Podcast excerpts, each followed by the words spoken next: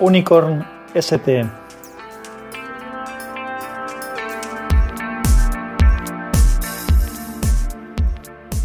Capítulo 3. Vamos a hablar de política y recomendaré una cerveza.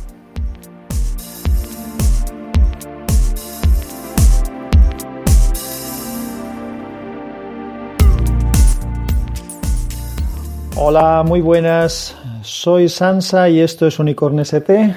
Este es el capítulo 3 de este podcast y hoy, como prometí en el capítulo 2, voy a hablar del gobierno o de la política, más bien. Y luego os voy a recomendar una cerveza, que es una de las cosas que si os gusta el tema de la cerveza y me lo hacéis saber, pues habrá a lo mejor algún monográfico de vez en cuando o iré recomendando como coletilla de algún capítulo. Pues mirad, política. Nunca he escrito ni hablado de política, ni en mi blog, ni en redes sociales, porque es un tema que normalmente es polémico. Las personas tendemos a tomar partido, cuando lo único que deberíamos hacer es tener nuestras ideas y votar en conciencia con las mismas. No hay por qué defender a nadie, porque probablemente nadie nos representa al 100%. Y sobre todo lo que no deberíamos hacer es defender a ningún partido político en una postura frente a otros. En todo caso, defender las cosas que estamos en común. Pero es un tema que suele ser polémico y a veces trae. Lo evito. Las, sobre todo en, ya digo, en, el tú a tú es una cosa, pero en, internet, en los blogs y tal, no me, no me convence. Las personas tendemos a buscar afiliaciones en la vida. Y eso es un problema. Muchas veces se defienden, como decía, posturas absurdas e incluso incoherentes porque se toma partido por algo o por alguien. Digo, en otra ocasión, eh, otro día hablaré de esta faceta de los seres humanos más allá de la política, ¿vale? Porque es interesante, pero vamos a centrarnos en el tema. Eh, algo que debo dejar claro es que a mi modo de ver, el ser político, un político, debería ser algo totalmente vocacional. Un político debe de ser el paradigma de un servidor público, no alguien cuyo objetivo sea servirse del público. Empecé con este capítulo antes de lo sucedido recientemente con el PSOE. Este capítulo se está grabando en la noche del día 10 de octubre. Antes de lo que pasó con el PSOE, como decía. Y como ellos parece ser que son los únicos que tienen la llave para salir del callejón sin salida en el que andamos metidos, y es un problema estar sin gobierno tanto tiempo, por muchos motivos, pues de ello voy a hablar. Ya no del PSOE en sí, ni de la dimisión de Pedro Sánchez, sino de la situación. Una de las cosas que me gustaba o esperaba de la nueva situación política tras las primeras elecciones de diciembre de 2015 era que al no haber una mayoría absoluta tendría que haber un gobierno de consenso. Lo que se ha demostrado es que nuestros políticos no saben hacer esto. Unos y otros han jugado un juego totalmente absurdo. Yo siempre he pensado que desde la oposición se puede gobernar. Y esto es lo que espero de los políticos, pero aún no lo he visto. Eh, volvamos a la situación del partido que tiene la llave. Y más allá de lo recientemente sucedido que ya he comentado antes, que es posterior a que se concibiera este capítulo, la única alternativa que le queda al PSOE ahora mismo es permitir que haya un gobierno y gobernar desde la oposición, justo lo que he comentado antes. Al igual que los demás también, y darnos ejemplo y demostrar con una política constructiva que merecerá la pena votarles a unos u a otros cuando vuelva a haber elecciones. Pero es que en el caso del PSOE, visto lo sucedido, es la única alternativa además que tienen. Unas terceras elecciones podrían ser fatales para ellos y además también para todos los demás, para nosotros, vamos, para los ciudadanos. El problema es que los políticos se preocupan de cosas que no deberían de ocupar sus prioridades. Piensan en qué dirán unos u otros, en si perderán simpatías, en cómo voy a hacer esto si dije aquello, si dejo gobernar a quien ganó y a quien parece que nadie quiere que gobierne, salvo que los que lo votaron, que fueron mayoría. Entonces no hay que pensar solo en tus electores o en lo que pensarán o en cómo pueden ir moviéndose esas afectividades hacia ti. Hay que pensar en, en el país y la mejor manera de que cada partido cada uno de los partidos puede ganarse al electorado es siendo ejemplares. Y espero que algún día se den cuenta de ello.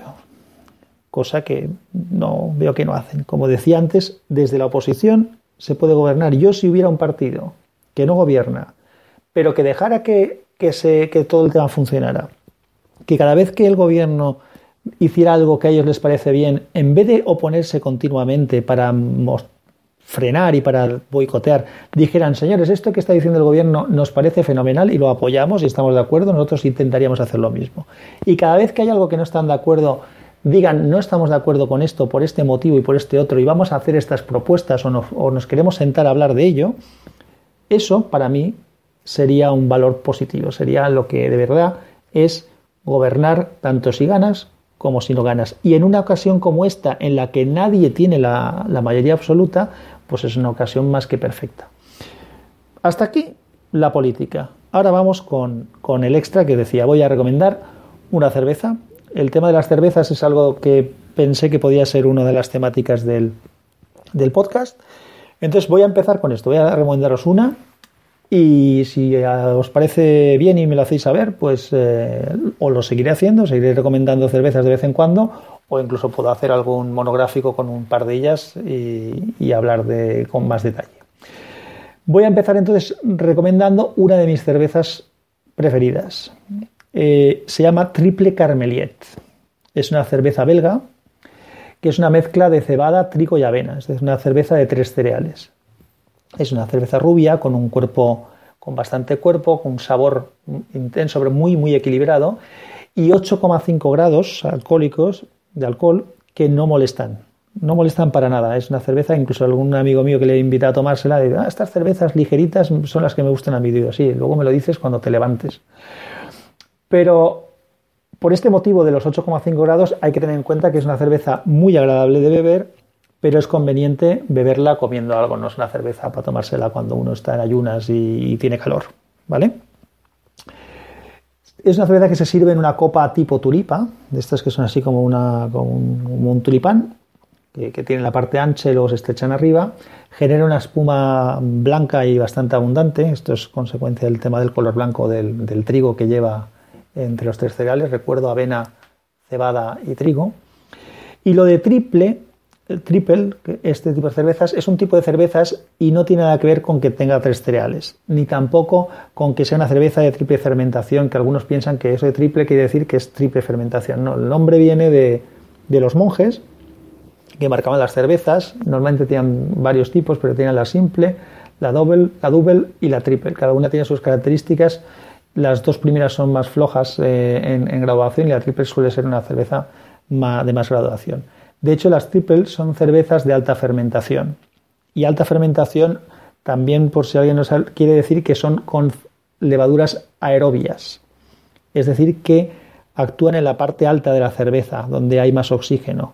Luego las cervezas de baja fermentación son las que utilizan eh, levaduras anaerobias, que están en la parte baja donde no hay oxígeno. De eso quiere decir alta fermentación y baja fermentación, no tiene nada que ver con la graduación aunque unas cervezas suelen tener un grado mayor que las otras, pero eso depende de si son fermentación simple o doble o le añaden azúcar. Bueno, no me voy a enrollar, que lo único que quería hacer era recomendar esta cerveza. Es una cerveza que no es fácil de encontrar, en grandes superficies no la encontraréis, o por lo menos eh, yo soy de Valencia, en Valencia no, se encuentra, sí en tiendas especializadas, tanto online como físicas. Una recomendación, si alguien se anima a probarla, no creo que os arrepintáis, si os gusta la cerveza os lo aconsejo. No la compréis en formato grande. Está la cerveza normal en, botellas de tercio y también existe eh, unas botellas tipo botella de cava, con tapón incluso tipo corcho, más grandes. Tienen un sabor ligeramente distinto, creo que utilizan un, proceso diferente. No, no bueno, podéis comprarla si queréis y probar. No os digo que no, es una cerveza que está muy buena también, pero no es exactamente igual que la, que la estándar. Y nada más, hoy ha sido un capítulo corto. He conseguido hacer un capítulo de una sola parte. Os dejo de momento. No sé si habrá algún. Ya la semana voy a tener unos viajes y tal. No sé si me dará tiempo a grabar uno más o por lo menos a publicarlo, pero si es así, pues tendréis con, dentro de poco otro capítulo y si no, la semana que viene. Os dejo nuevamente con la, con la sintonía de salida, Antarctic, Breeze, Prometheus de, de Antarctic Breeze, y nos despedimos hasta el próximo capítulo. Adiós y disfrutad la cerveza. Chao.